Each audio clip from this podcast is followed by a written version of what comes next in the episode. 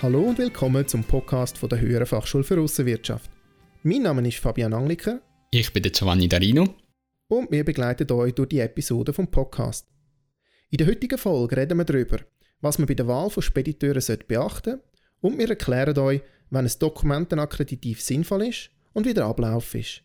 Zum Schluss beantworten wir noch eine Frage von einer ehemaligen Studentin, die die Info bekommen hat, dass der Zoll den präferentiellen Ursprung, wo sie bei einer Sendung ausgewiesen hat, kontrollieren will. Sie hat darum wissen, was sie jetzt genau erwartet. Aus dem Gespräch mit Studierenden merken wir, dass in vielen Unternehmen die Wahl vom Spediteur vernachlässigt wird und zum Teil der Einfachheit halber der gleiche Spediteur oder Kurierdienst für alle Sendungen eingesetzt wird. Der Grund ist meistens, dass sie nur einen Ansprechpartner haben. Es gibt aber ein paar Punkte, wo man bei der Wahl von einem Spediteur beachten sollte.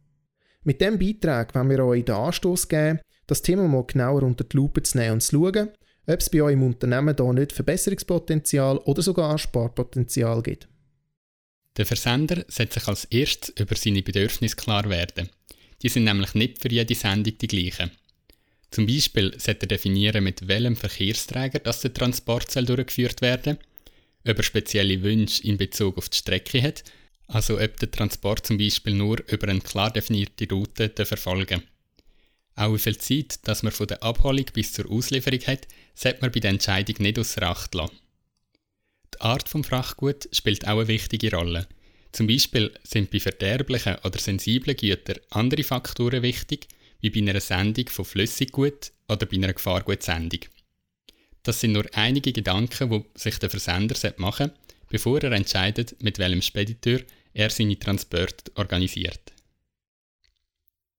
Man sollte sich auch gut über Dienstleistungen informieren, die der Spediteur anbietet. Dabei sollte man bedenken, dass der Spediteur primär die Versendung organisiert und nicht zwingend den Transport selber durchführt. Er tut also im eigenen Namen, aber oft unter Inanspruchnahme von einem oder mehreren Transportunternehmen den Versand organisieren. Das ist grundsätzlich ja nichts Schlechtes, aber das ist vielen einfach nicht bewusst. Mit dem Wissen im Hinterkopf wird einem auch schnell klar, dass es eventuell sinnvoller wäre, für verschiedene Destinationen oder je nachdem, ob es sich um eine Sammelsendung oder Einzelsendung handelt, unterschiedliche Spediteure einzusetzen. Muss der Spediteur nämlich andere Transportunternehmen einsetzen, entstehen automatisch mehr Kosten, wo man sich eventuell hätte können sparen, wenn man den Transport direkt mit einem anderen Transportunternehmen durchgeführt hätte. Man muss also auch die richtigen Fragen stellen, um zu entscheiden, welcher Transport mit welchem Spediteur soll durchgeführt werden.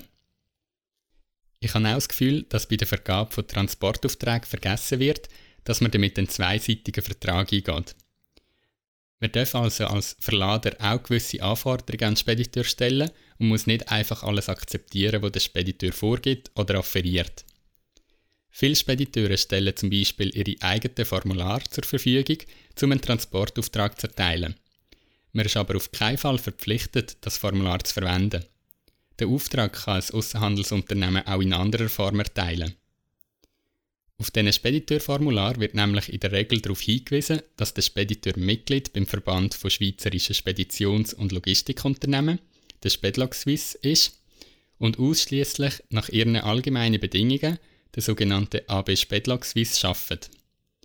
Wenn also das Formular für die Erteilung von einem Auftrag verwendet wird, dann wird die AB Spedlag Swiss automatisch Teil vom Vertrag. Auch das muss nicht zwingend etwas schlecht sein, aber als Kunde sollte man wissen, was man unterschreibt und welche Bedingungen das man eingeht.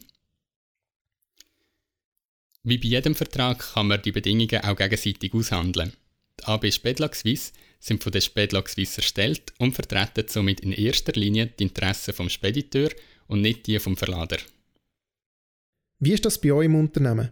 Akzeptiert ihr da bei Spedlog Swiss, wenn ihr Speditionsaufträge erteilt, oder verhandelt ihr Konditionen jeweils separat?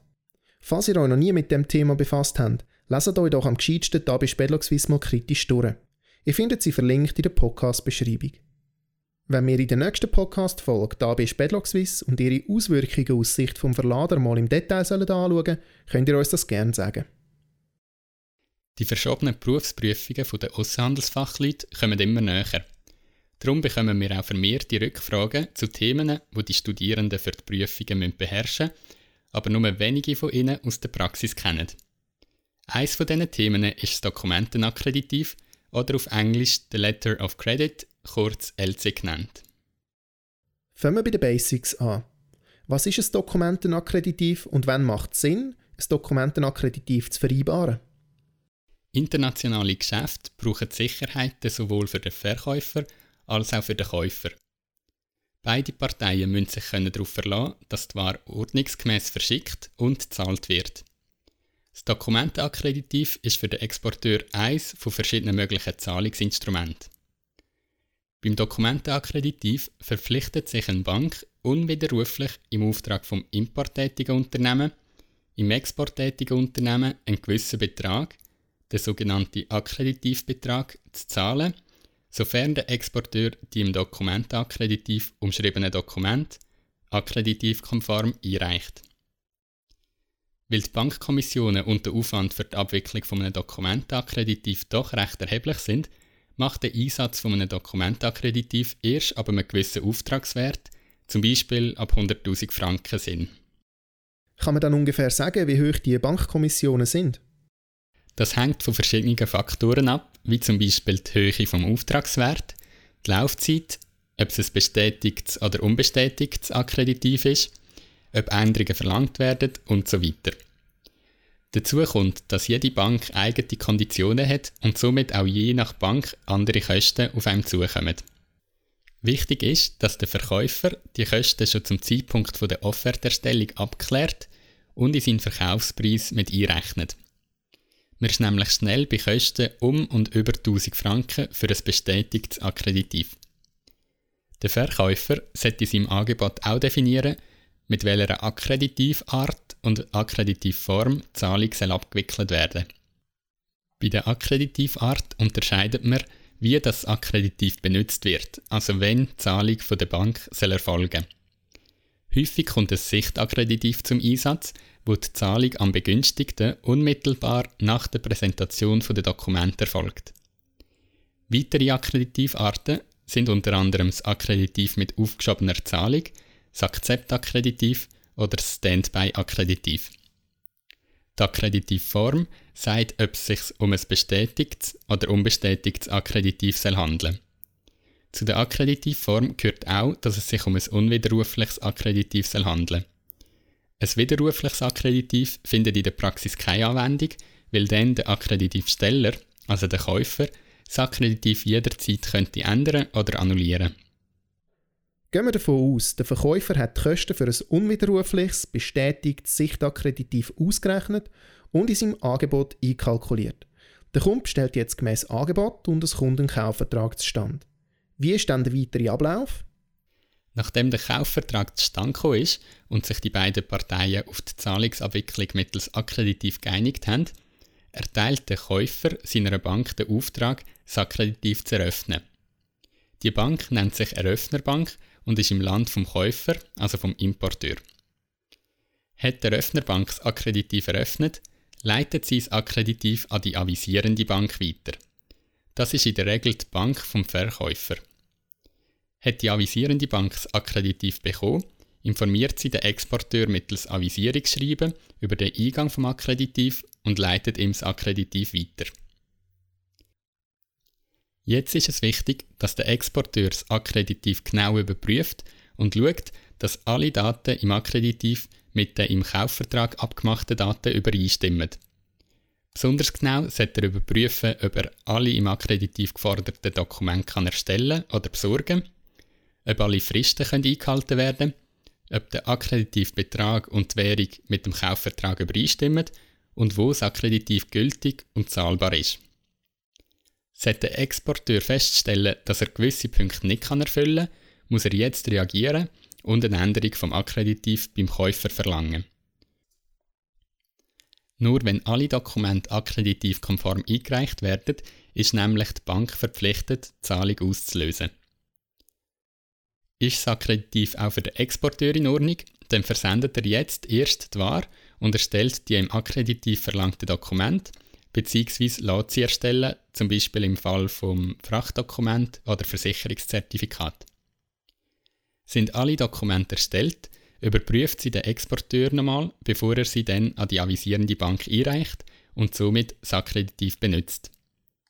Die avisierende Bank prüft dann die eingereichten Dokumente innerhalb von fünf Bankarbeitstagen auf Konformität und überweist, wenn alles akkreditivkonform ist, den Akkreditivbetrag abzüglich Kommissionen und Spesen im Exporteur. Gleichzeitig übermittelt die avisierende Bank das Dokument an der Öffnerbank und belastet ihr den Akkreditivbetrag. Als letzter Schritt händigt die Eröffnerbank Dokument an den Käufer aus und belastet ihm den Akkreditivbetrag. Verlassen wir das Thema Akkreditiv und gehen zum Schluss noch auf den Fall von einer Studentin ein. Sie hat von ihrem Kunden ein Schreiben vom deutschen Zoll weitergeleitet bekommen. Dort geht es um eine nachträgliche Prüfung von einem Präferenznachweis und sie hat von uns wissen, wie sie jetzt genau vorgehen muss. Ich habe ihr gesagt, dass es sich bei dem Schreiben um eine reine Vorabinformation handelt. Der deutsche Zoll möchte, dass der Schweizer Zoll, also die EZV, prüft, ob die Präferenz bei dieser Sendung, wo im Schreiben erwähnt wird, korrekt deklariert worden ist. Das heißt, das Unternehmen der Studentin wird ziemlich sicher in nächster Zeit ein Schreiben von der EZV bekommen, wo sie aufgefordert wird, Dokumente einzureichen, die die Präferenz beweisen. Die Dokumente kann man dann innerhalb von einer vorgegebenen Frist der EZV einreichen. Ist die Dokumentation für die EZV nachvollziehbar, wird sie im deutschen Zoll bestätigen, dass sie die Präferenz geprüft hat und alles korrekt deklariert worden ist. Und dann sollte der Fall auch schon abgeschlossen sein. Grundsätzlich ist wichtig zu wissen, dass solche Prüfungen nur von der EZV direkt vorgenommen werden und nicht von ausländischen Zollbehörden. Die ausländische Behörde kann aber Amtshilfe bei der EZV ersuchen, worauf aber dann die EZV, wie vorher erklärt, die Prüfung vornimmt. Im beschriebenen Fall muss darum im Moment nichts weiteres unternommen werden. Es wäre aber sicherlich empfehlenswert, alle Dokumente zu der Ursprungskalkulation von dem Export schon mal sauber zusammenzusuchen und für die Überprüfung vorzubereiten. Das wäre die heutige Folge von unserem Podcast auch schon wieder gewesen. Danke fürs Zuhören. Die nächste Folge von unserem Podcast findet ihr ab dem 5. August 2020 auf Soundcloud und verlinkt natürlich auf unserer LinkedIn- und Facebook-Seite. Wenn ihr Themenvorschläge für den Podcast habt, dann schickt uns die doch per E-Mail auf podcast.aussenwirtschaft.biz. Wir würden uns freuen, die in unserer nächsten Podcast-Folge zu behandeln. Am Mikrofon verabschiedet sich der Fabian Angliker und der Gianni Darino.